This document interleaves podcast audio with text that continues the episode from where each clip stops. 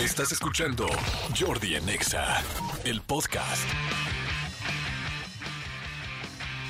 Muy buenos días, buenos días, buenos días, buenos días, señores. Es jueves 30 de noviembre. La Navidad está pegando a la puerta, tocando, está casi casi dando portazo. Este, así como cuando sientes que ya la rata ya quiere salir. Algunos entendieron y otros no. Y nada tendrá que ver con la Navidad, pero sí tendrá que ver con la venida de algo. Y señores, este, Manolito Fernández, buenos días, ¿cómo estás, amigo? Buenos días a toda la gente de Estado de México, Ciudad de México, Estados Unidos, toda, toda la República Mexicana. Manolito, ¿cómo estás, amigo? Bien, amigo, bien contento de verte, saludarte. Me preocupa eso que digas la venida de algo. O sea, ya para que le llames algo. O sea, o sea de algo de, de las fiestas decembrinas. Ah, ah, de... que sí. Ay, es que se me vino algo. que no es lo mismo que alguien. Por eso, el, el algo de alguien. El algo de alguien. Oigan, señores, muy, pero muy, pero muy buenos días. Espero que estén muy bien. Este, Manolito Fernández, buenos días, amigo, ¿cómo andas? Bien, amigo, fíjate que bien contento este, de ver saludarte. Yo ya estoy empezando a sentir que, que viene la Navidad. Eh, uno, por, por, porque se, se, vino la cascada de trabajo, afortunadamente. Dos, porque ya los cambios de clima me están matando. Ya la garganta sí. ya, ya la siento como rasposona este, y no rasposona como para echar tequila, sino rasposona como de, híjole, estoy como a tres segundos de o me vitamino o algo va a pasar. o me vitamino, qué O me vitamino o algo va a pasar. Pero bien, amigo, bien, no me puedo quejar. Qué bueno, señores. Pues bueno, me encanta porque este, pues ya ahora sí, como dijimos, está terminando el mes. Hoy va a estar muy buen programa. Tenemos invitados, como siempre, tengo regalos. Este, les voy a regalar varias, varias, varias, varias cosas varias cosas se va a regalar aquí. Así es que toda la gente del Comando Godín, muy buenos días. Hoy, malditos perritos, Moronga, sí. Hoy va a haber Moronga y de la, y de la buena. ¿Cómo empezó el Moronga sí? ¿Tú te acuerdas? Moronga sí, Moronga sí en este programa. Para los de nuevo ingreso, igual no lo saben, pero muy al principio del programa, el Moronga sí era como el grito. Hasta donde me acuerdo, alguna vez hablando de, de, de, de platillos, estamos hablando como de muchas cosas. Tú, tú, tú dices que a ti no te gustaba eh, eh, la, la, moronga, los tacos de moronga. Ajá. Y entonces, este, con ese tema de, de, que siempre también traemos como de dientes no, dientes tal cosa no. no. Salió según yo, este, alguien que dijo moronga y dijimos moronga sí, moronga sí, y luego pues ya en lo que desencadenó todo lo demás. Sí, dice, dice Cristian que fue por unos tacos. Gracias, buenos días, Serpentario. Buenos días. Espero que estén bien, chiquitos. Buenos días. Buenos días a la gente que viene manejando también. Saludos a todos los que vienen manejando, que de repente, este, eh, eh, cúbrete tu pechito. Ah, mira, este, dice, está diciendo Cristian, nos está diciendo aquí, me está diciendo por el audífono las frases que, que hemos dicho en el programa. Cúbrete tu pechito, man. Dice sí. ¿Eso, no, no, no, no, me está diciendo a mí ah, no. que, que, me cubra el pechito por lo que dije de la garganta. Ah, sí, cúbrete tu pechito. Sí. Dice, y aceite de hígado de bacalao. Ahí el aceite de hígado de bacalao. Bueno, en fin, señores. Muy buenos días, buenos días, buenos días. Es jueves 30 de noviembre. Hay muchas cosas que comentar. Hoy es día del influencer. Saludos a todos los influencers. Ahora la pregunta es, quién es influencer y quién no. Porque una cosa es tener muchos seguidores y otra cosa es ser influencer. Exacto. A ver, definamos influencer, señores. En esta mañana, buenos días, definamos influencer. Manolo Fernández, ¿qué es para ti un influencer? ¿O qué debe, mira, no, no qué es? ¿Qué debería de ser un influencer? Para mí un influencer es una persona a la que quieres seguir, a la que te interesa este, seguir, una persona a la que, a la que eh, lo ves y dices, mira, lo que hace me, me, me motiva, me, me es un ejemplo, no necesariamente un ejemplo para para buenos modales y así, sino a lo mejor una persona que digo, güey, me gusta el, su tema de los carros, de tal, es un ejemplo para mí, yo quisiera eso, eso para mí es una influencia. Una persona que, valga la redundancia, te influencia de buena forma. Sí, estoy de acuerdo, como alguien, alguien que quiere seguir, alguien que te inspira, alguien que te en el que crees, en el que confías, en la que confías y este pues sí, hay mucha gente influencers, evidentemente los influencers, pues yo creo que esta palabra eh, si bien ya existía, porque había gente que era influyente en las letras, gente que era influyente en la música, gente que era influyente, este, no sé, en la cultura, en diferentes cosas, inclusive en, en cualquier subcultura o cultura urbana, como podía ser el rap o, o el graffiti y tal, como que los influencers, la palabra se vino a ser mucho más grande en el momento en que fue, existieron las redes sociales y donde una persona podía llegar a muchas más personas solamente con un mensaje, empezando con el Twitter, que yo me acuerdo yo me acuerdo los primeros tweets que mandé, que yo, la verdad, sí fui de los primeros que tuvo Twitter en México.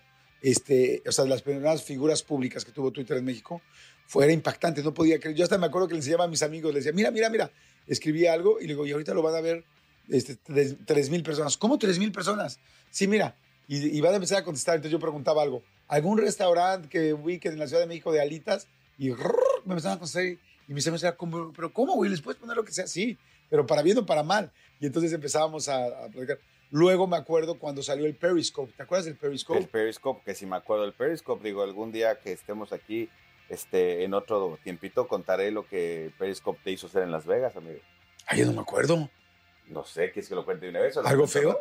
Ahorita, ahorita lo- algo feo. No. Pero bueno, señores, hoy es Día del Influencer. Por cierto, ya les dije que desde hace tres semanas que vean la película Señora Influencer, que está bastante buena. Este, al igual que esto, eh, eh, ¿qué les voy a decir? Felicidades a todos los influencers. ¿Tu influencer favorito? Eh, Jordi Rosado. Amigo. ¿Sabes quién es el mío? ¿Cuál? Manolo Fernández. No, amigo, yo no estoy... Amigo, me encantan tus. Tú, tú eres, para mí, de las personas que yo sigo, eres el que mejor maneja redes sociales. Me encantan tus historias, me Ah, muchas encantan, gracias, me encantan tus historias, tu información, lo que compartes. En serio, me gusta mucho. si no siguen a. Manolo Fernández, síganlo, por favor, en arroba soy Manolo Fer. Así está, tanto en Facebook como en Instagram, ¿sí? Exactamente, como en- eh, tanto en X como en Instagram y Manolo Fernández en, en Facebook. Pero a ver, yo, yo te quiero hacer una pregunta a ti rápidamente, antes de contar la, la anécdota de Las Vegas. Eh, ¿Se vale que tú mismo te digas, soy un influencer? O sea, Pues. a ver, si ya te dedicas a, pues sí, oh, ¿qué onda? ¿Cómo estás? ¿A qué te dedicas? Eh, soy influencer. Pues sí. Pero sí, o mejor decir, soy youtuber o soy... Es que lo que Este- dicen ahora, soy, soy creador de contenido. Exacto. No les gusta decir influencer, precisamente que es por eso que se oye como medio mamón. Pero yo diría, a ver, ¿a partir de cuántos, a partir de cuántos seguidores eres influencer? A ver, díganos por favor en WhatsApp 5584 11 14 07. Diles por favor, mi querido Elías, ¿a dónde puedes mandar un WhatsApp? ¡Ahora! Escríbenos al WhatsApp de Jordi en Exa. 5584 11 14 07 5584 11 14 07 ¿Aló? Jordi en Exa. Muy bien, ahí está. Este, a ver, dígame, ¿a partir de cuántos seguidores crees tú que podrías o que eres influencer? Pues no sé, porque, eh, o sea, hay, no sé, como que siento que este, me levantaste y me mataste. no sé a partir de cuántos, amigo, la verdad no tengo idea a partir de cuánta. yo sí, fíjate. A ver, Yo creo que a partir de unos... La gente convencional, que yo sigo, amigos míos y amigas mías, por ejemplo, en Instagram, la gente que tiene muchos seguidores de mis amigos que no son nada públicos ni nada tal, tienen 1.200, 1.300 personas que lo siguen. ok. O sea, es como un promedio de una persona que, que son sus amigos de redes, sin que esté buscando siempre hacer más amigos, o sea, Sí, a ver, si, o sea, si nos vamos a ir al lado romántico del término, pues realmente a partir de dos personas que te Ajá. sigan ya eres influencer porque ya estás influenciando a esas dos personas. ¿no? Exactamente. Pero yo te decía, mira, yo tengo dos tipos de personas en mis redes, de amigos que no son, no se dedican a esto. La gente que tiene entre 200, que es muy privado su Instagram, por ejemplo, que tiene entre 200 o 300 personas, Ajá. y las que ya son un poquito más abiertos, que tienen 1500, 1200, 1300, pero son privados, tal, y tienes que pedirle solicitud para que te acepten. Ok. ¿Estamos de acuerdo? Sí. Ahora, a partir de eso, este, yo creo que eso es algo normal. Yo diría que una persona influencer es, por ejemplo, en una red social a partir de 5 mil personas. O sea, ok. 5 mil personas me parece muchísima gente. Si tú te vas a pensar lo que son 5 mil personas, Hay veces que no los metía el Atlante Sí. en el estadio. 5 mil personas es mucha gente. Y, sí, y yo creo que lo que te hace hacer, ser influencer es que también qué estás posteando. O sea, posteas nada más tus fotos de tu familia y posteas tus cosas o posteas contenido que pueda ser de gusto general.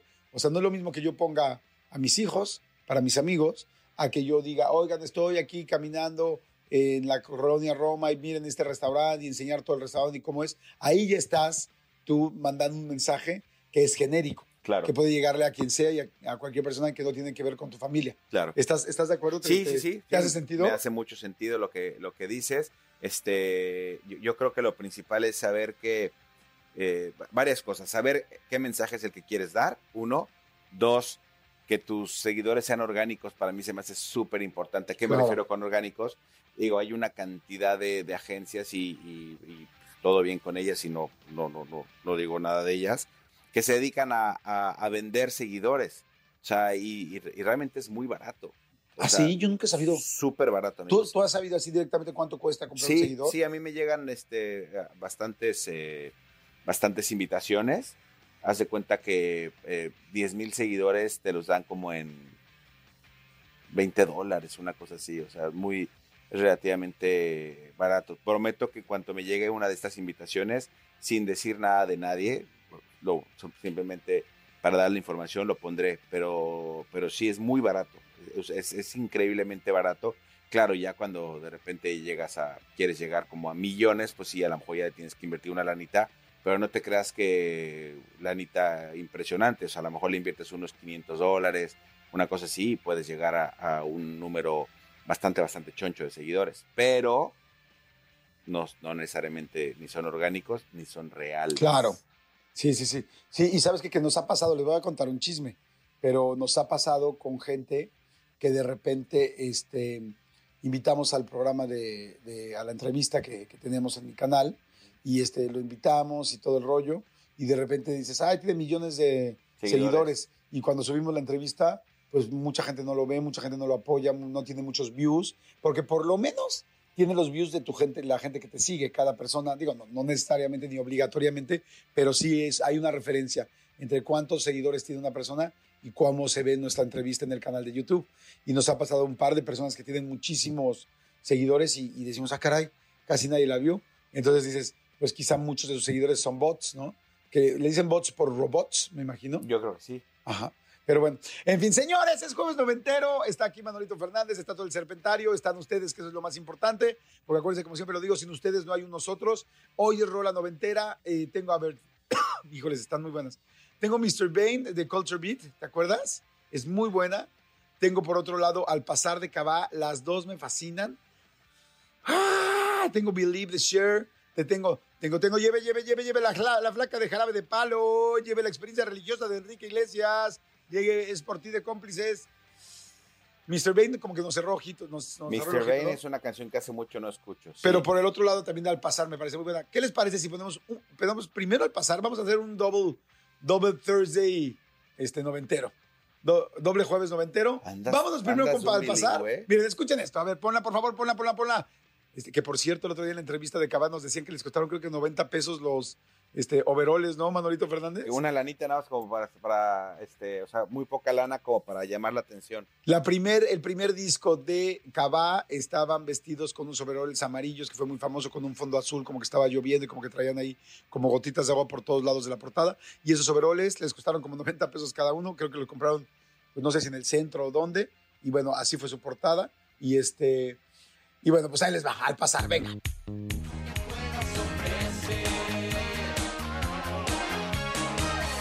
Me gusta Cabá, amigo, me gusta. No se pierdan la entrevista en YouTube, ¿verdad? Diles porque está muy buena. Sí, eh, hicimos una entrevista con, con todo Cabá, bueno, lo que es ahora Cabá, que son los, los cinco que están este, en el grupo de hace un tiempo. Fue una entrevista de hace unas tres semanas, un mes aproximadamente.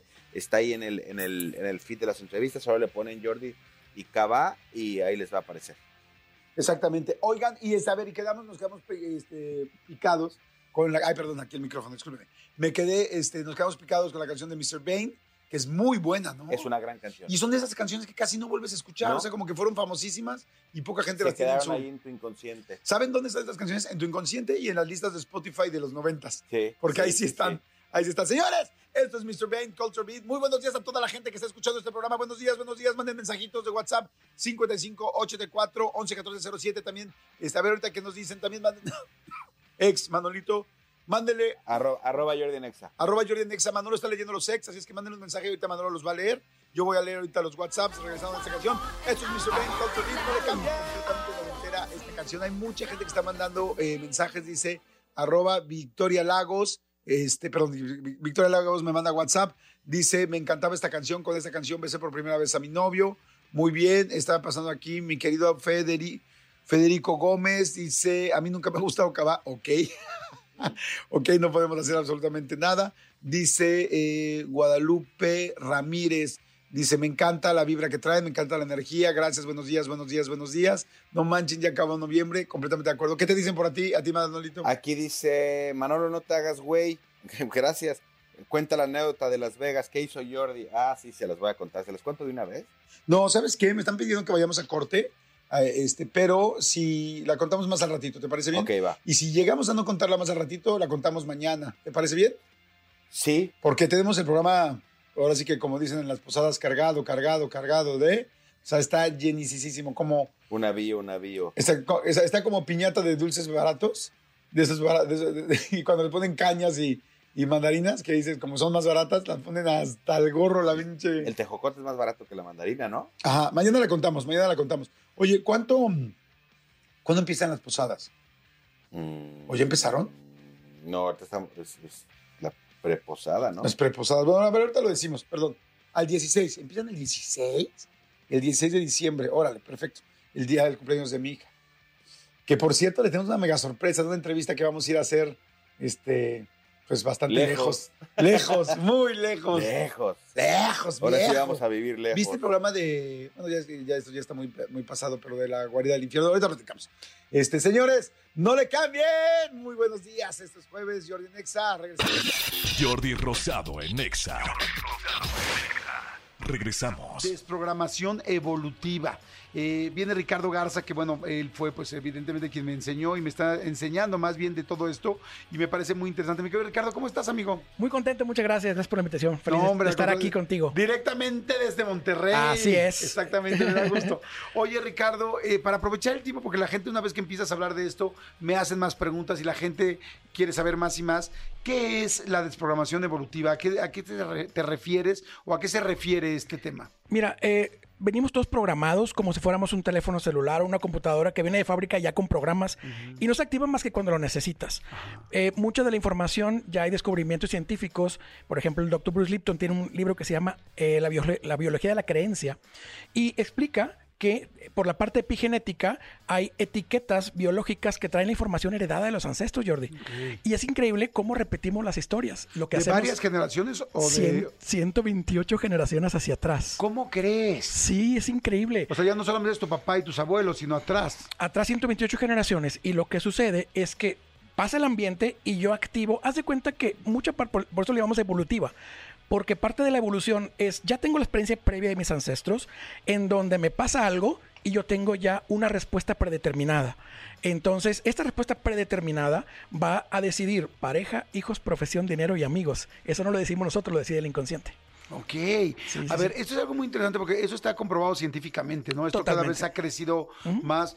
Yo siento que antes como que vivíamos un poco a ciegas y que afortunadamente hoy con todos estos nuevos estudios y nuevos, este, pues sí, eh, to- todos estos nuevos...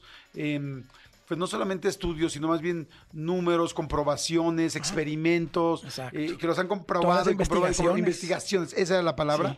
Este, hoy podemos mejorar como personas en muchos aspectos si sabemos qué etiquetas. Entonces me quedé pensando que dijiste etiquetas, dije, ¿qué tal si yo soy de los que grito cuando hay un susto fuerte o cuando veo un arácnido o cuando o reacciono y grito fuerte cuando mis hijos se portan mal y quizá me pongo agresivo? O sea, cosas que traigo que quizás no las generé yo, sino que las traigo de generaciones anteriores y ya las traigo ahí codificadas. Sí, sí, sí, es tal cual, es un programa y lo que hacemos es encontrar el origen y es programarlo.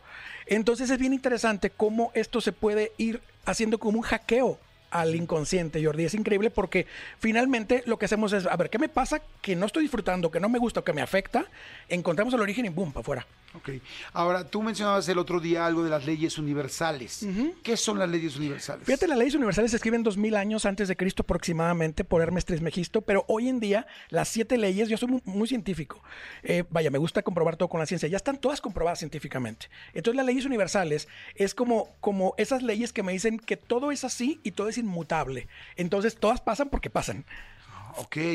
¿Cuáles son las leyes? Las leyes universales siempre va- eh, eh, van a estar relacionadas a, a la parte, lo que es el mentalismo, que, que es la ley número uno. La ley del mentalismo nos habla de que todo es masa. No sé si has visto eh, lo- la investigación científica de Masaru Emoto, en donde nos dice que si tú le das una intención al agua, se modifica la molécula del agua y es increíble. Bueno, el pensamiento tiene masa porque es la intención. Entonces, lo que yo pienso eh, me lleva entonces a crear una situación. El punto es que no sé si tú, tú recuerdas el libro El Secreto, que fue muy famoso claro. y que mucha gente lo, lo- lo utilizamos, pero eh, en realidad te daba solamente la, ley- la ley número uno, la ley del mentalismo. Te decía, mentaliza y vas a lograr. Pero no es así. Necesitamos combinar las siete leyes para poder lograr cosas y se logran, cambias tu vida por completo también. A ver, ahorita en la que digo con el mentalismo, mucha gente puede decir, pero ¿cómo por solo pensar una cosa la voy a crear? ¿No? Eh, yo vi este experimento del agua y es impresionante. Dices, "Ay, el agua, tirarle, ahora sí que con una palabra negativa al agua y luego otra comparación con un agua con una palabra positiva.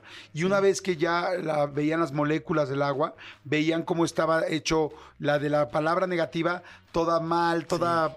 eh, Horrible. Sí, po- poco uniforme, toda terrible, toda amorfa, y el otro lado, y la, la- el agua que le habían puesto una palabra agradable, buena, tal, todo estaba perfecto. Entonces, somos 70% de agua nosotros. Y ahí yo dije, no manches, o sea, lo que estás pensando se crea. Si tú lo piensas y sabes por dónde llevarlo, pero entonces era solamente la primera ley. Sí, esa. la ley del mentalismo, porque no podemos crear nada si no seguimos la segunda ley, por ejemplo. ¿Cuál es la segunda? La, ley de, la segunda ley es la ley de correspondencia. Entonces, la ley de correspondencia lo que nos va a decir es que lo que es adentro es afuera. Y vamos a ver qué hay en mi interior, qué programación tengo, y de lo que tengo adentro es mi propia vivencia de la infancia, pero también dice lo que es adentro es afuera y lo que es arriba es abajo. Entonces, lo que es arriba son las generaciones previas. ¿Qué pasó con mis generaciones previas? Por ejemplo, yo tengo en, en terapia muchos casos de personas que me dicen que no pueden tener éxito económico. Es que emprendo, emprendo y nada me funciona. Bien, en tu familia hay empresarios, hay emprendedores, no, no hay nadie. Bye. No hay manera de que no, no traes el conocimiento integrado. Este, de repente parejas eh, que, que- que no pueden tener pareja e intentan, intentan y la pareja nada más no se da. Bueno, ¿qué pasó en las parejas atrás? Siempre vamos a encontrar los mismos conflictos. Parejas violentas, agresivas. Entonces vamos descubriendo que en realidad lo que es arriba es abajo, lo que es adentro es afuera. ¿Y qué, qué sucede? Que si nosotros logramos comprender que todo está com- como que ya muy, muy estructurado, puedo cambiarlo. La magia es que todo se puede cambiar.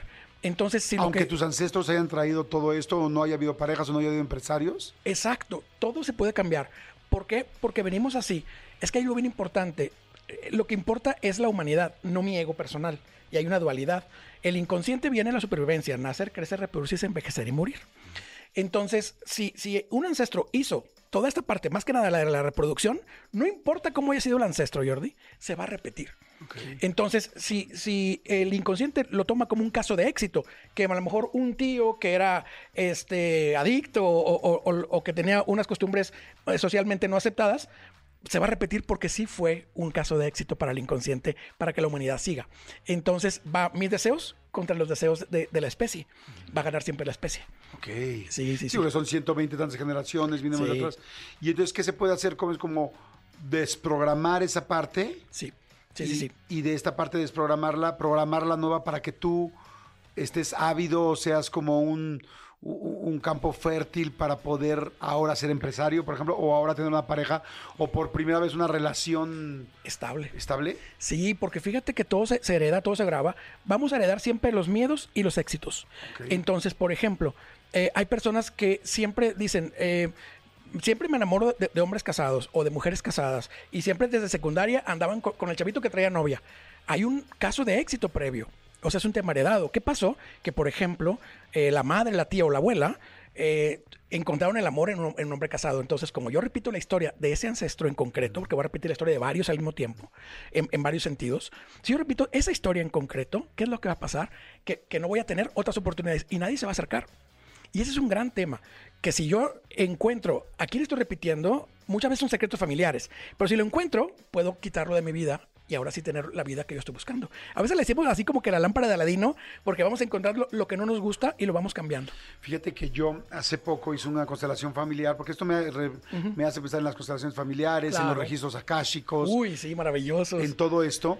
Y una de las cosas que a mí me pasaba, eh, me costó bueno, un tema muy personal y me decían, y le decía yo a mi terapeuta, le digo, es que me está costando mucho trabajo, o sea, cambiar esta actitud. Y me decía, pues es que estás cambiando, eres el primero en tu generación Exacto. que va a cambiar completamente esta situación en cuanto a pareja. e- ese era mi Claro. tema. En cuanto a pareja, es la primera persona que lo va a cambiar. O sea, no es que tú lo hayas hecho mal con tus exparejas o qué tal, es que vienes arrastrando demasiado Tal y ahora cual. que ya te diste cuenta y que te estamos trabajando para poderlo cambiar, pues tú eres el primero que va a cambiar muchísimas generaciones. Entonces tienes Así que entender es. que fácil no está haciendo, no va a ser, pero que lo vas a lograr. Claro. ¿Ustedes ayudan, cómo, cómo ayudan a desprogramar o cómo- qué es lo que cómo hacen ustedes? O Fíjate, eh, por ejemplo, viene el motivo de consulta. eh, el- el- aquí la magia es que es una sola sesión, encontramos el origen y la solución. Eh, y no se ocupan más sesiones, eh, Jordi, es una sola y punto, y hay un seguimiento posterior para ver el resultado del paciente. Pero, por ejemplo, eh, eh, vienen con un motivo consulta. Fíjate que tuve un caso muy interesante que lo tengo documentado porque en la escuela lo, lo grabamos. Y este caso, por ejemplo, me decía un- una chica, este, me da asco y alergia el agua. Cada vez que me baño me, me lleno de ronchas y cuando tomo agua no, no, no la paso. Entonces, el inconsciente es simbólico, entiende solamente emociones y símbolos. Entonces me- me- me dice, eh, me da asco el agua. Y digo yo, bueno, el asco va relacionado a la sexualidad y el agua a la madre, porque es, es la parte de la vida. Entonces el inconsciente se lo interpreta. La primera pregunta es, ¿qué pasó? Eh, ¿Viste a tu mamá o, o tu mamá te vio a ti teniendo intimidad? Se rompe a llorar y me dice, es que mi mamá me vio con mi novio teniendo intimidad cuando yo estaba joven, 17 años. Y entonces ahí viene la relación del conflicto. Lo encontramos, liberamos la emoción y fuera. Ya se acabó el conflicto. Es sú- súper rápido, nada más que hay que conocer bien las Y funciones. es una técnica especial para poder liberar la... Así es, tenemos todo eh, documentado con manuales. eh, de hecho, nuestros terapeutas que salen de nuestra escuela egresados tienen un manual así tal cual de qué le van a preguntar al paciente, qué significa cada síntoma, cómo encontrar el origen. Es todo un sistema. Oye, ¿y dónde están ustedes? En línea, eh, eh, nos encuentran en www.desprogramacionevolutiva.com y en redes sociales nos encuentran como Ricardo Garza Bio, BIO. Ahí nos van a encontrar. Es maravilloso porque aprendes, es un viaje de autoconocimiento, Jordi, propio de los ancestros, eh, en donde tú, tú vas a ir sanando enormemente tu vida a lo largo del proceso que es un año de estudio. Es increíble, la verdad. De www.desprogramacionevolutiva.com. Desprogramacionevolutiva.com. Así es. Y tus redes sociales son... ah, ¿Cuáles son? Arroba Ricardo Garza Bio Ajá. en todas las redes sociales, en YouTube con videos de larga duración y en Instagram, pues bueno, con clips. Arroba Ricardo Garza Bio. Arroba Ricardo Garza Bio. Así ¿Te es. parece bien? Hoy platicamos de las dos eh, primeras leyes. Ajá. Podemos platicar, seguir platicando más adelante. Encantadísimo. Y platicamos de otras dos, de otras dos leyes. Y es- ¿Cuántas son? Siete. Siete. Siete, siete. Así podemos irnos de dos en dos. Claro. Y vamos platicando, porque está bien interesante. Sí, sí, sí. Tiene mucha profundidad. Oye, y yo quiero ir con ustedes cuando... Claro. cuando... Encantado. Ah, puede ser en línea, dijiste, ¿verdad? Sí, puede ser en línea. Ajá. Ok.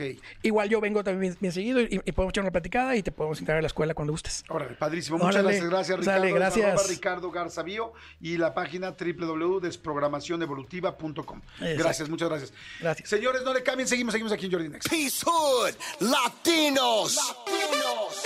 Let's go. Porque hasta los temas más irrelevantes merecen ser comentados. Jordi Rosado en Exa. Señores, seguimos aquí en Jordi en Exa y es momento, mi querido Manolo Fernández, del expediente X. ¿Qué traes hoy? ¿Qué traes ahí bajo la manga, bajo la sudadera? Amigo, hoy es un expediente que, que- que creo que eh, a ti te va a gustar.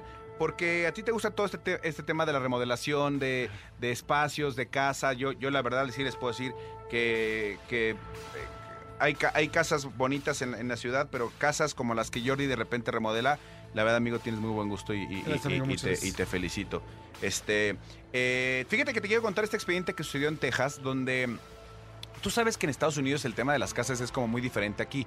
¿A qué me refiero? Las casas allá, la mayoría, son construidas pues eh, prácticamente de madera Sí. y cartón. Sí. O sea, y cartón me refiero a, a- a estos, estos materiales que... Tabla, sí, como tabla como roca, tabla roca y como rock. Duroc y ese tipo de cosas que son... La verdad es que por eso las casas las hacen a la velocidad que las hacen en Estados Unidos.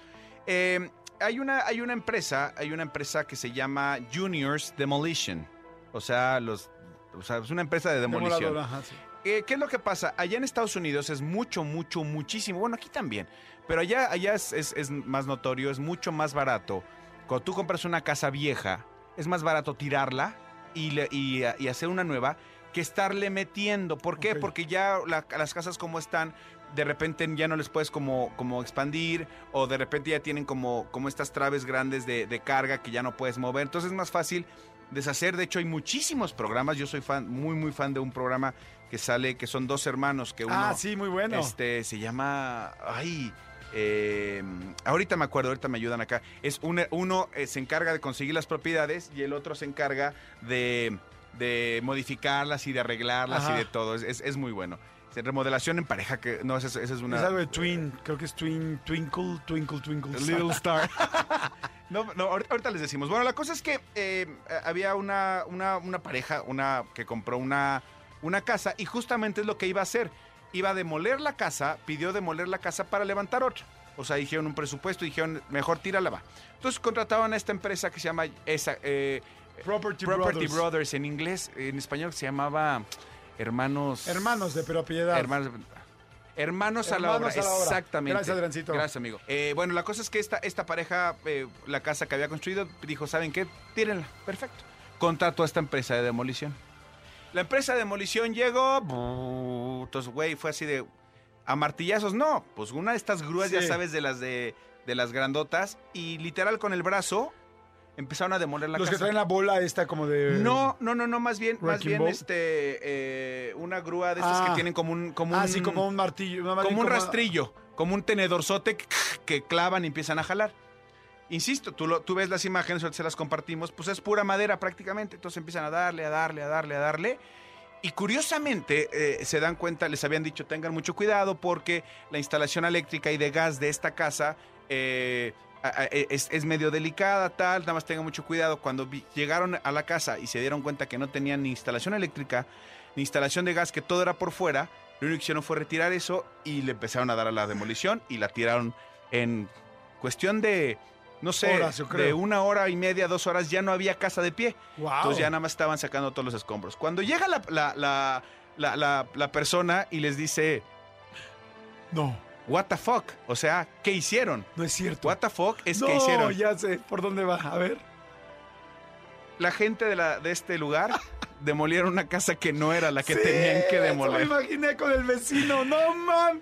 Eso es, eso es realmente dar muy mal una dirección. Llegaron, ¿Qué precio llegaron, entonces eh, eh, a la calle donde los mandaron, vieron una casa que tenía escombro afuera, que tenía las instalaciones de gas, agua y todo por fuera desarmado, y dijeron, es Es esta, no tiene número, es esta, y bolas, y No la empezaron a demoler, y resulta que la casa que tenían que demoler estaba tres casas adelante, No es cierto. esta casa que ellos demolieron es una casa que recién había adquirido una, un, un señor, eh, la había adquirido, eh, falleció una, una señora, se las había heredado y lo único que había puesto la señora en el, eh, como requisito es que no fueran a demoler la casa porque tenía muchos recuerdos para ella, que era una casa que tenía mucho tal. Entonces tenía todos escombros afuera y todas las instalaciones por fuera porque le iban a empezar a arreglar incluyendo el número de la casa no estaba porque estaban arreglando la casa. Entonces esta empresa de demolición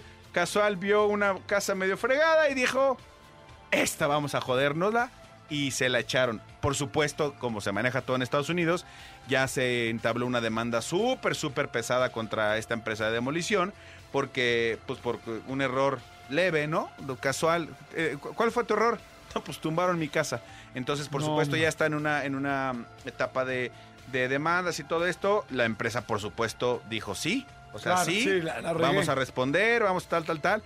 Pero mientras que sí que no, se fregaron la casa de una pareja, de una, de una persona que no era la que tenían que Qué ir a, a La verdad está buenísimo el expediente de los mejores que he escuchado. Sí, está está divertísimo. Dice, este, eh, la casa era como, como muy bonita, como muy, como muy pintoresca y por eso era de, de- no, no, la- no, la- no- no hay que demolerla, o sea, la vamos a arreglar y va a ser bonita para este, ¡Ay, qué honrar la memoria de esta señora. Para que cuando ustedes se equivoquen, o sea, cuando ustedes se equivoquen, tranquilos, piensen en esto y se van a relajar. ¿no? Exactamente. Acuérdense que nunca hay algo tan malo que no se pueda poner peor. Exactamente. Buenísimo el expediente, amigo. Muchas gracias. Buenísimo. para México, eh, para todo México y todo y toda América Latina, porque nos escuchan en muchos lados. Mi querida, me, me- me encanta porque cada vez que viene trae temas muy buenos. Mi querida Den Ramos. ¡Ay! Pues me aplaudo yo también. ¿Cómo estás? Den? Muy bien, muy bien, encantada de estar aquí con ustedes, compartiendo estos temas que me encantan. Me encanta que hablar de pareja, porque yo creo que todo mundo, este, pues digo, la mayoría de la gente o tenemos una pareja, o teníamos una pareja, o quisiéramos tenerla, o estamos preguntándonos por qué no la tenemos. Entonces, siempre el tema de parejas en este programa en específico es muy bueno porque, pues aquí vemos muchos adultos que en relaciones. Y entonces, eso es interesante, y el- muy interesante. Y el tema de hoy está buenísimo porque es te amo, pero te dejo, ¿no? Te amo, pero te dejo. Así es, a veces eh, no tenemos el poder de desenamorarnos de nuestra pareja sentimental, pero sí podemos tener poder, o sea, lo que sí podemos hacer es dejarla a pesar de que nos duela. ese poder sí lo tenemos, a pesar del sufrimiento, con esfuerzo, obviamente, y autocontrol, dejar, porque sabemos que eso nos va a liberar de, de un dolor. Yo siempre digo, o, ¿qué prefieres? ¿Un dolor permanente, constante? O un dolor muy, muy fuerte, pero temporal, que sería la elaboración del duelo, que es, que es muy doloroso, pero de, de una relación que te está destruyendo. Entonces es como, como un alcohólico que debe dejar el alcohol, aunque le siga gustando, o sea, le sigue gustando el alcohol, pero dice, lo dejo porque me está destruyendo. Un- una persona que está adicta a las drogas es dejar la droga, aunque me siga encantando la droga. Y en, y en las relaciones es dejar a la persona que amo, aunque la siga amando, porque me está destruyendo, porque le está afectando a mi vida. Entonces, pues aquí traemos algunos tres puntos, ¿no? Ajá. De, cuándo debemos de dejar. Eso es lo Ah, primero que quería preguntar. Lo que acabas de decir me encantó, ¿no? Es mejor un dolor fuerte que un dolor constante, ¿no? Lo que hace falta es la madurez, los pantalones, los kiwis para dejarlo o los ovarios para dejarlo, porque es claro, lo que estás dejando te gusta, lo quieres, Te encanta. lo amas, pero sabes que, que a la larga te va a hacer daño. Entonces, ¿tienes que ser muy maduro para hacerlo o cualquiera lo puede hacer? Yo creo que cualquiera, si, si realmente lo decide, porque todo es una decisión. En la vida todos son decisiones. Es me quedo o me voy. Me quedo aun- eh, disfrutando de este. Los ratitos, porque son a veces ratitos, es como disfrutas un minuto y el resto del día lo sufres porque es un cabrón o una cabrona, ¿no? Entonces, eh, ahí es donde tú tienes que decidir, o sea, ¿qué, qué, qué le viene bien a mi vida? O sea, ¿qué es lo mejor para mí? Claro, Cuando o- ya te enfocas en ti y dices, yo me amo, ¿no? Desde Claro, el amor. O quizá no es tan cabrón o tan cabrona, pero sí es distinto a ti. Y en alguna cosa no pueden, no congenian. Y Así es que es. lástima, pero amamos distintos o tenemos prioridades distintas o crecimos distintos, nos educaron distinto. Entonces para ti no es tan importante esto que para mí es esencial y no es negociable. Ok, a ver, ¿cuáles son los tres puntos?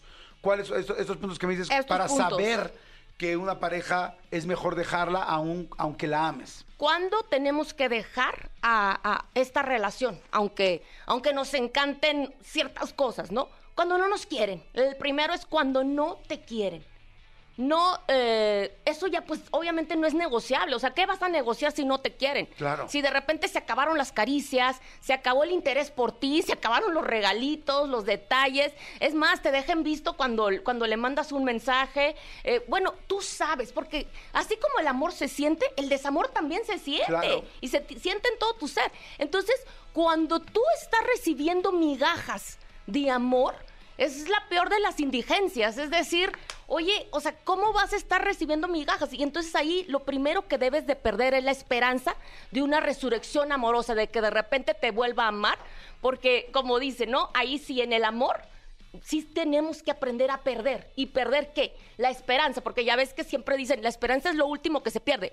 Pero en el amor, si no te aman, Sí, ¿qué haces? si, si hay indiferencia y tú la sientes y no te ven y ahí estás y de repente te pones tu negligé, no sé, y te pones súper guapa y el vato ni siquiera te voltea a ver o tú co- como hombre haces de todo y, y le escribes un poema de amor a, a- a la, a la morra, no sé, a la mujer que te gusta o con la que estás, a tu novia y... y y, y nomás te pone un, un, un, una- un, Sí, un- una, una manita arriba de bien. manadito de bien. Gracias. Y no lo leyeron porque sabes que no lo leyeron, porque luego les preguntas, no hay interés. Y entonces eso va mermando tu autoestima. Es como vas recibiendo golpes a tu autoestima que de repente te sientes nada. Y entre Entonces, más hagas, menos va a suceder. O sea, no va a pasar nada porque la otra persona ya no está interesada, cambiaron las cosas, las relaciones son complicadas, cada quien tiene diferentes momentos de su vida.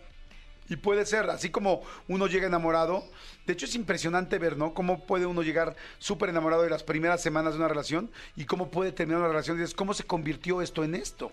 Pero es. si ya estás en esa situación, es como, ¿para qué le haces? Salte de ahí. Y, y otra cosa es, alguien honesto no se va a quedar en una relación solo para recibir los beneficios, que es comodidad, dinero, ah, eh, compañía, etcétera, ¿no? O sea, si una persona es honesta, te va a decir, oye, pues ya no te quiero. En cambio, pues le siguen dando largas, pues no sé si te quiero. Bueno, si no sabes, no, no me quieres, güey. Claro. O sea, Sí, ¿sabes si hay duda, no hay duda. Sí, no hay- sea, sí hay si hay duda. no hay duda. O sea, si estás dudando, es que las cosas no están funcionando ahí. Si estás dudando si me quieres, no me quieres. Entonces, aquí se partió, ¿cómo dicen?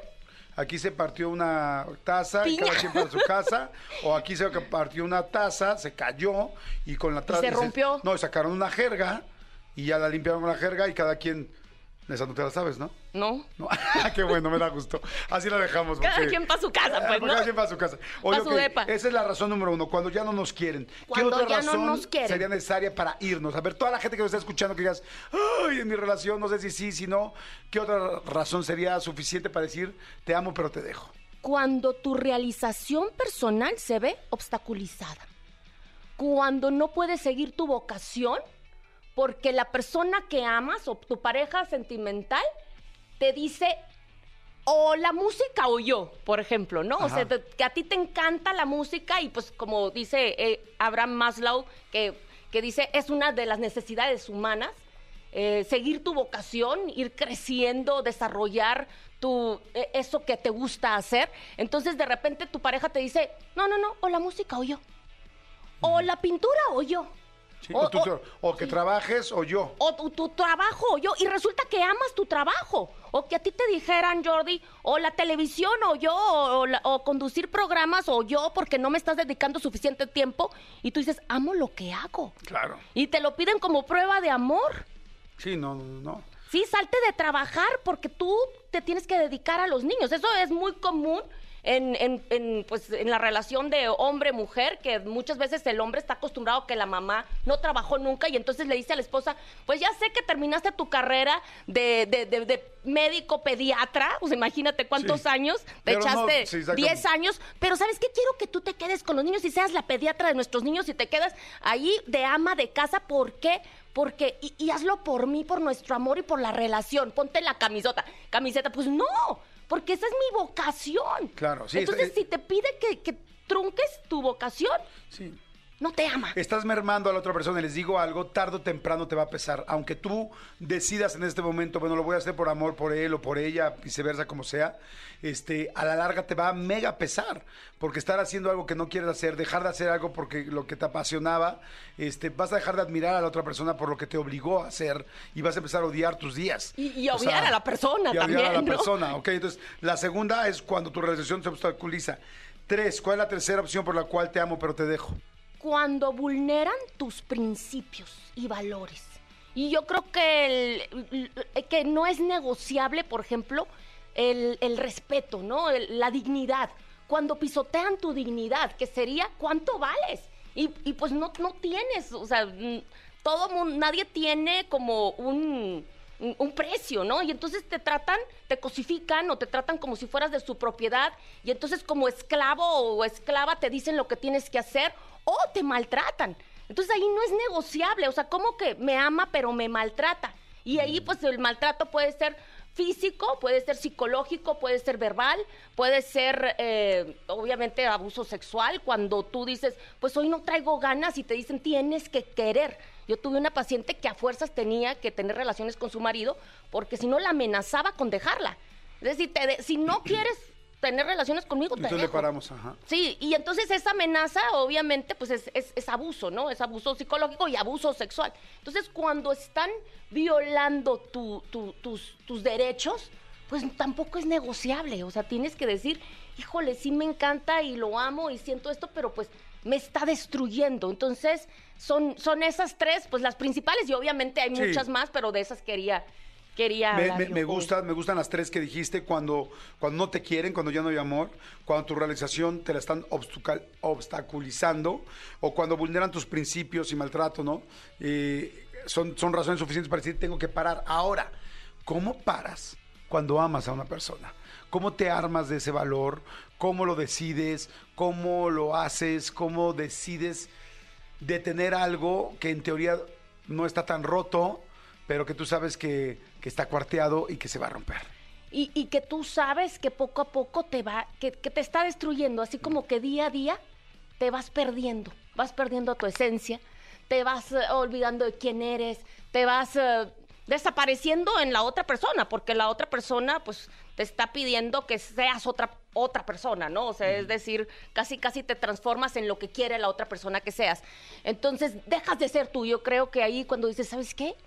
¿Quién era yo antes de esta persona? ¿Sumó? No, no, no, restó, está restando a mi vida. Entonces ahí es, es, híjole, es decisión, es autocontrol y es un sufrimiento útil. Es decir, sí voy a sufrir, sí me va a llevar la Qué fregada. bonito lo que acaba de decir, un sufrimiento útil. Ajá. un sufrimiento que va a sanar eventualmente, porque obviamente al principio, cuando te está llevando la, la fregada, no sé si se puede decir esa palabra aquí, Aquí se dice más chingada. Ah. Aquí en la Ciudad de México se dice más, Ah, está no, llevando la chingada. que yo soy Sé sonorense. que en Hermosillo Ah, bueno, se dice la fregada, ¿no? ¿y sí se puede decir aquí chingada? Sí, lo que no se puede decir es fregada. Nos, nos, nos- Aquí no. No, la gobernación nos castiga fuertísimo. Ah, con la no, palabra bueno. bueno, pues, pero no, no digas que soy yo. Eh, pues cuando te está sí, decidir y decir, ¿sabes qué? Sí me va a doler. Y pasar y vivir ese, porque obviamente al principio como que dices, mira, estoy bien, estoy a todo. Y de repente te empieza a doler el pecho. Y de repente empiezas a llorar, como decía una paciente que decía, estoy llorando por dentro, se me salen las lágrimas solas. Es que, o sea, tu mente, porque acuérdate que tu mente te pide volver Claro. a eso que tenías. Y tú le dices, es que era malo, es que no te convenía. No importa, dámelo, te dice la mente, ¿no? Y entonces te inyecta ansiedad y todo, y te empiezas a desesperar y, y mucho dolor. Y, y sabes que ahí aumentaría también que empieza la amnesia, ¿no? O sea, Selectiva. ya no, ya no te acuerdas de las cosas malas y solamente extrañas y recuerdas las cosas buenas. Minimizas lo malo. Exacto, entonces como, bueno, no era para tanto, no era para, ta- o sea, bueno, no fue así, ¿no? Y, y literal, como dices tú, es como con el alcohol, ¿no? Con las drogas, es como, bueno, pero yo no era tan jarra como ellos, bueno, pero yo nunca se me fue el blackout tres días, solo dos, o sea, y entonces es difícil tener perspectiva porque tu corazón te empieza a sentir solo, sola y empiezas a pedir y a querer lo bueno que sí tenías y a minimizar lo malo. Y a Entonces, olvidarlo, como tú dices. ¿Qué haces ahí? ¿Qué haces ¿Cómo ahí? te das fuerza? Lo escribes lo malo. O sea, vas- va a tener que ser algo muy racional, porque, porque si tú estás con lo puro emocional, con lo, lo puro que sientes, obviamente sientes ganas de volver y de decirle, perdóname por decirte que no me amabas, pero sabes que no me importa que no me amas, pero quiero estar contigo. Entonces ahí la cosa Como es... decía Luis Miguel, miénteme como siempre, por favor, miénteme. Miénteme, hay mil canciones, ¿no? O sea, pre- te prefiero compartida, ¿no? Que ahí también es, es, es, es vulnerar tus, tus, tu dignidad, ¿no? Tus valores y principios cuando, cuando tú descubres una infidelidad y de repente dices, bueno, no me importa compartirte, Pero prefiero que pero no me dejes, ¿no? O pégame, pero no me dejes. Esta frase también es muy dolorosa porque existe, porque es real, el pégame, pero no me dejes, porque sí hay tantísimas personas violentadas que es tan fuerte lo que sienten o la adicción, porque pues ahí ya yo creo que ya no es tanto amor sino adicción por la otra persona, que dicen, sabes que pégame, pero no me dejes, porque es mucha la necesidad, ¿no? O sea, necesitas al otro, crees que necesitas al otro. Entonces ahí es conectar lo racional con lo emocional y que lo racional dirija tu vida, escribirlo, leerlo varios, varias veces. Cuando estés a punto de marcarle y pedirle perdón por lo que no hiciste, que, que hizo él o ella, pero que tú le quieres pedir perdón, así como hay una canción nueva que dice, eh, no me importa que me rompas el corazón, te perdono desde antes porque ya sé que me lo vas a romper, ¿ya sabes? O sea, Ok. es- está muy padre, es de una sonorense que luego a ver si se hace famosa porque está súper padre. Pero así es, o sea, es como, ya te conocí, ya sé de qué patita cojeas, pero no me importa que me rompas el corazón porque vales la pena. O sea, imagínate eso, ¿no? ¿Qué tan, Está qué tan mal- fuertísimo, sí, porque al final, y bueno, y ese proceso cuánto dura, cuánto dura, o sea, una vez que puedes aguantar, este, primero tomar la decisión de ser lo suficientemente maduro o madura para decir esto no me va a llevar a nada. Segunda, eh, poder aguantar en medio, eh, porque va a haber muchos coqueteos, va a haber muchos momentos donde ambos se extrañen, mensajes, tal. Eh, a ver, hay una pregunta en medio. ¿Sería bueno dejar de ver a la persona en redes, dejar de ver tal? ¿Eso es bueno Lo o no? que se recomienda y que recomiendan todos los psicólogos es cero contacto. Obviamente si tienes hijos pues no es posible, ¿no? Pero pues solamente tratar los temas donde involucras a los hijos. Pero si no tienes hijos, si no tienes que tener contacto con la persona es salir, sacarlo de tus redes y de todas partes y cero contacto, no saber de la persona para que la, la, la mente, lo- la parte emocional, se vaya acostumbrando a vivir sin la persona. Y, Y cuando te llegan y esto- te quieren contar, Porque luego ya ves que llegan y es como, no, hombre, ¿te acuerdas que andabas con Jorge? Sí, Fíjate lo que vi. lo, lo vi en un restaurante antier, o sea, y Y empiezan... se veía guapísimo, ¿no? Y y Ajá. eso te... ¿Qué dices ahí? O sea, los paras de... Claro. No me cuentes. No me cuentes. Oye, fíjate que te tengo un chisme de Juan. No, es que no quiero saber, güey. Pero, pero te, te lo tengo que contar, es que lo vi No. con... No me cuentes. Oye, para es que que me lo- ayudes en el proceso. ayúdame, ¿sí? O sea, y si es una amiga que no te ayuda, porque siempre te está contando o te está mandando la foto, imagínate, te manda la foto con su, la nueva adquisición de, de tu ex, entonces ahí es, ¿sabes qué, amiga? Te voy a bloquear a ti también, ¿no? Por mala onda, porque no me estás ayudando en mi proceso. Ya después la agregas de nuevo cuando, cuando ya se te pase, que puede durar, esto puede durar, si no hay contacto para elaborar bien el duelo y que entre la que, que vayas sanando emocionalmente y que, y que el sistema emocional, el, el organismo se vaya acostumbrando a que la otra persona no va a estar en tu vida. Más o menos, yo lo, en mi experiencia, yo calculo unos cinco meses de cero contacto, de no saber, y, y ahí es cuando ya dejas de sentir la necesidad que dejas de sentir el dolor. No se te va a olvidar, como dicen, "Ah, es que quiero olvidar. No, no, no lo vas a olvidar, no la vas a olvidar a alguien que marcó tu vida, ¿no?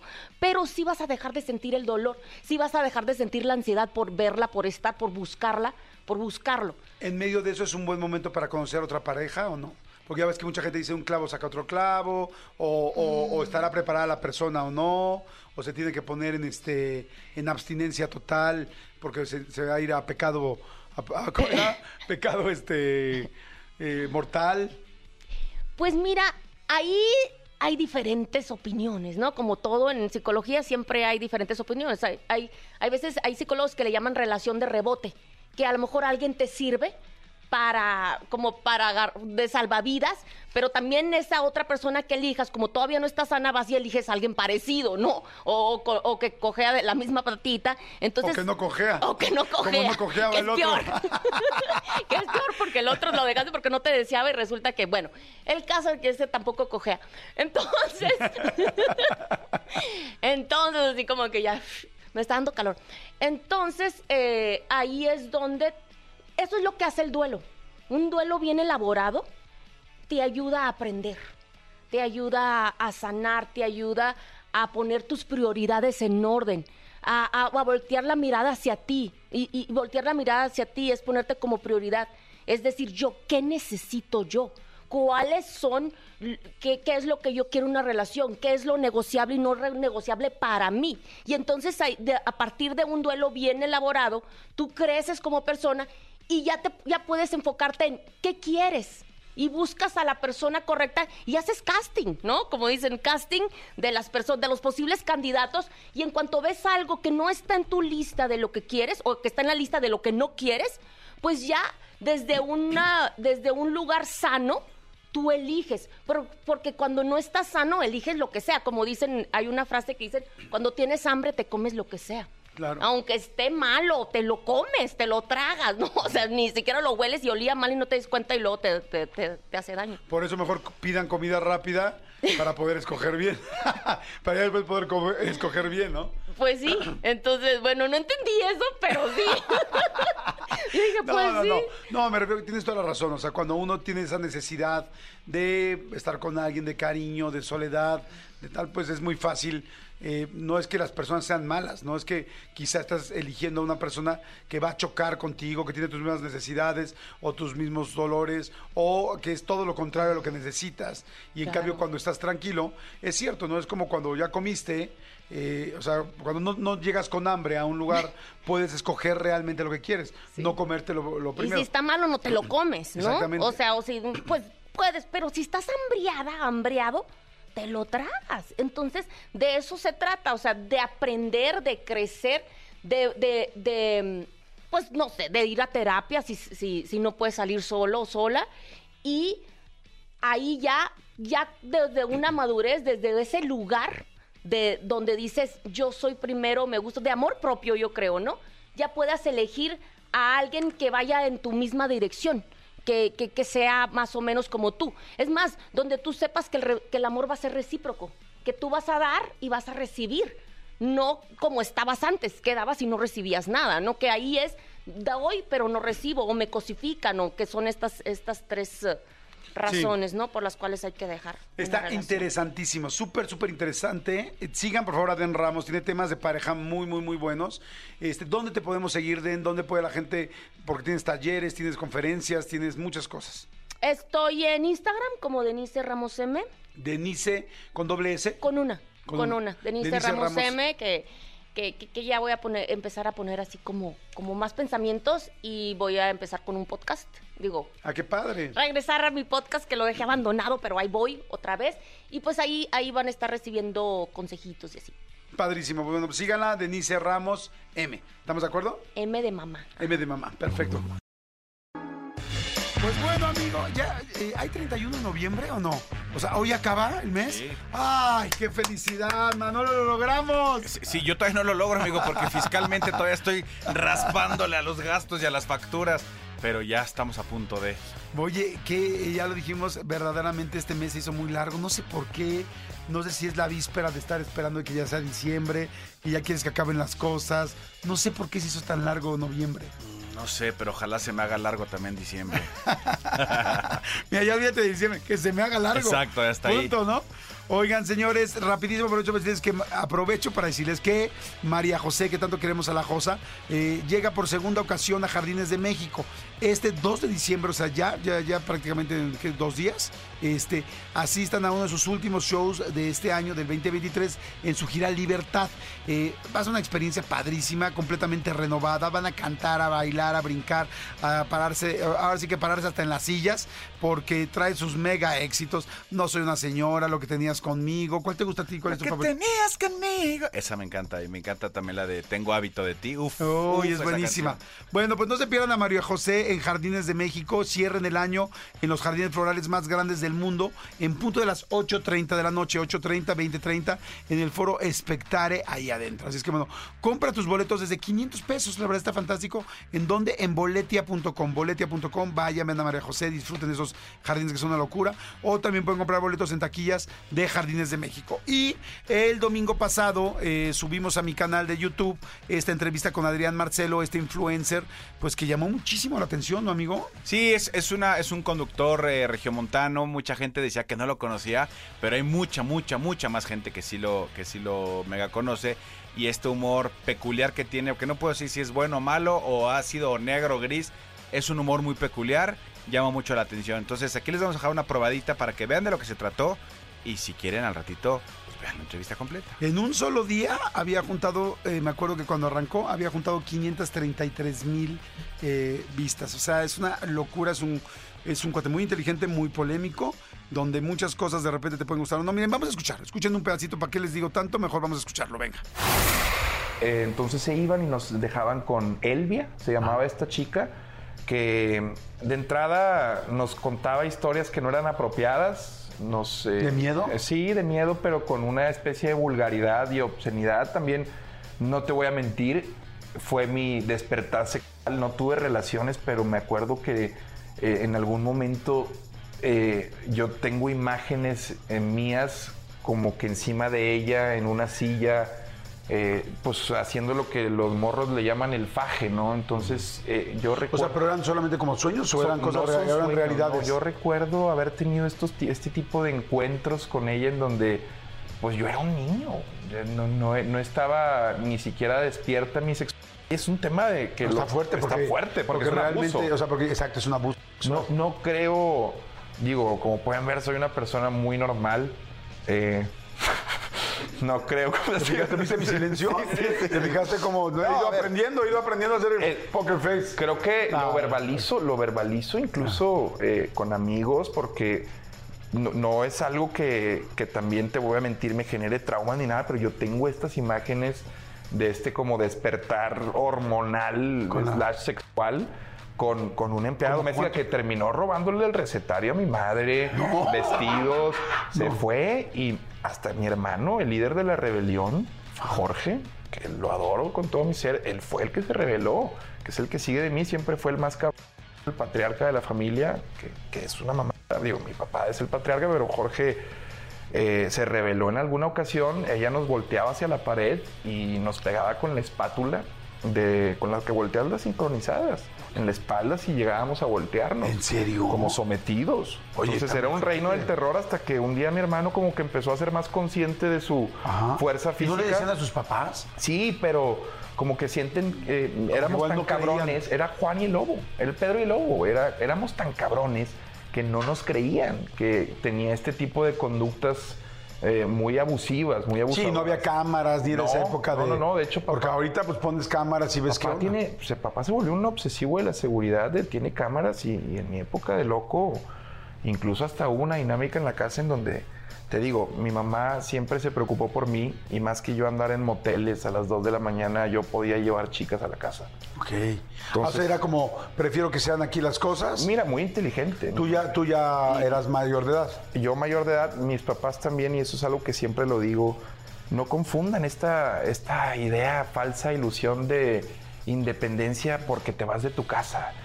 En verdad, si no te están corriendo de tu casa, no te vayas de tu casa. Eh, eh, creo que también es algo que uno tiene que sacarle provecho en la vida. ¿A los cuántos años te fuiste de tu casa? Yo me fui y era eh, independientemente eh, desde hace mucho, exactamente. Económicamente pude haber hizo, pero me fui a los 30 años de mi casa. ¿A los 30? Sí, sí, sí. Y hoy soy muy exitoso, o sea, pero justo por no confundir estas ideas que nos quieren vender como. Oye, a los 29 todavía, perdón que te interrumpa, a los 29 todavía te pedía- pedías permiso o no? No, no, no, y deja tu cor- Oye, frutita- ¿puedo llegar? Frutita cortada en la mañana. eh, era un hotel de cinco estrellas que era pendejo al lado de mi, de mi vida. O sea, por eso, eh, en verdad, soy muy privilegiado. Mi mamá, en verdad, se desvivió por los cuatro, donde veías el amor con el que hacía un picadillo, un cortadillo, y si le decías, no, mamá, no cocines, nosotros lo hacemos.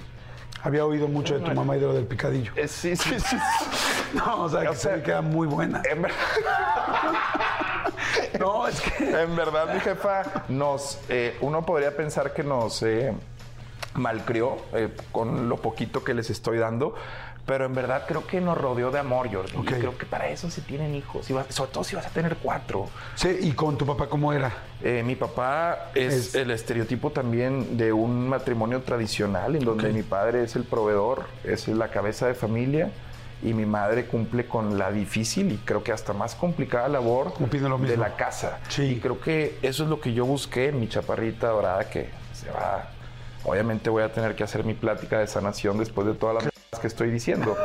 Pero en mi época de loco, volviendo a ese tema en donde mi padre se volvió obsesivo con las cámaras, yo llevaba chicas y mi papá, casi casi cuando ellas se iban pidiendo el Uber a las 3 de la mañana, y esto fue cuando no andaba con mi esposa ni, ni tenía novia, fue la época de televisión, tenía que sacarle provecho, fue la época orgías, ya le daba beso en la boca a las prostitutas, me empecé a meter cocaína, Jordi, gracias, Mario Besares también por todo eso que me, me enseñó, de hecho. Y, Te lo enseñó Mario. Es real. bueno, no, no, no, O sea, no, es que sabes que luego pensé que Mario tuvo un programa aquí, ¿no? Sí, sí, no. Mario tuvo un programa aquí. Mario, acábatelo. No. Una broma. eh, Mario me ha enseñado cosas buenas. eh, Es un gran maestro de televisión, Mario Besares. La neta, conozco a su familia, a sus hijos. Es, es una broma que me gusta hacer. Pues ahí está, señores. Adrián Marcelo en mi canal de YouTube para que vayan a, verlo, a escucharlo. Hay mucha gente que nada más lo escucha, que no lo ve, sino que se va acompañando en el coche, en la carretera, con las entrevistas, amigos. Exactamente, escúchenla, vean lo que quieran, pero lo que sí nos, eh, nos ayudaría mucho es que se suscriban al canal, es completamente gratis. Suscribiéndose eh, nos ayudan a tener muchas más entrevistas y a ustedes a que tengan información antes que nadie de lo que va a haber en el canal. Exactamente, ve, estoy. Ay, se iba a leer los comentarios y ya se me fueron. Dice. Eh, eh, yo no ubicaba a Adrián, pero qué hombre tan inteligente, hasta me dieron ganas de ver su contenido, qué buena entrevista. Eh, dicen, el chiste no es jugar el juego, el chiste es saber que el sistema está quebrado para luego que no te sorprenda el hijo. Eh, Bueno, es fácil entender su forma tan irreverente, es un psicólogo enfermo. Dice, con Adrián tengo opciones encontradas. A veces me cae muy bien, pero otras terriblemente mal. Siempre he pensado que tiene algo de provocateur. Este, me parece cínico y poco empático. Me encanta, es lo máximo, es buenísimo. Este, eh, vi una faceta de Jordi Rosado que no conocía, de que se puede poner al nivel de Adrián en cuanto al cotorreo y en el tema de las drogas. Lo sentía Jordi un poco incómodo, como un no quiero que parezca que en mi programa incitamos a las drogas, pero me agrada que respetó mucho el punto de vista de Marcelo. Sí, pues efectivamente así es. Véanla, está buenísima en YouTube. Vayan a, a verla. Ahorita nada más se metan así a YouTube y le ponen, o pongan Adrián, Marcelo y Jordi y ahí la van a poder Es la ver. más reciente, También sí. última parte del programa, nos despedimos hasta mañana viernes. Manolito Fernández, algo que quieras decir, mencionar, comentar. Nada, que me voy a, me voy a inscribir a Amazon. Pues amigo, una, Una lanita, lanita. siempre, Pero ¿cuál siempre se lanita? agradece. Sí, es una lanota. Gracias, este, Cristian Álvarez, por la producción del programa. Gracias, mi querido Tony Montoya, por la producción. Gracias, Soana, por la ayuda de siempre. Muchas gracias, mi querido Elías, por estar en los controles. Gracias a todos. Jos, muchas gracias. Este, Jos, Jos No Stop. Así es que bueno. Nos escuchamos mañana. Mañana ya viernes. Qué felicidad, señores. Esto fue Jordi Nexa. Así es que, bye, que tengan excelente tarde de jueves. Bye. Esto fue Jordi Rosado en Exa. Escúchanos en vivo de lunes a viernes a las 10 de la mañana en Exa FM 104.9.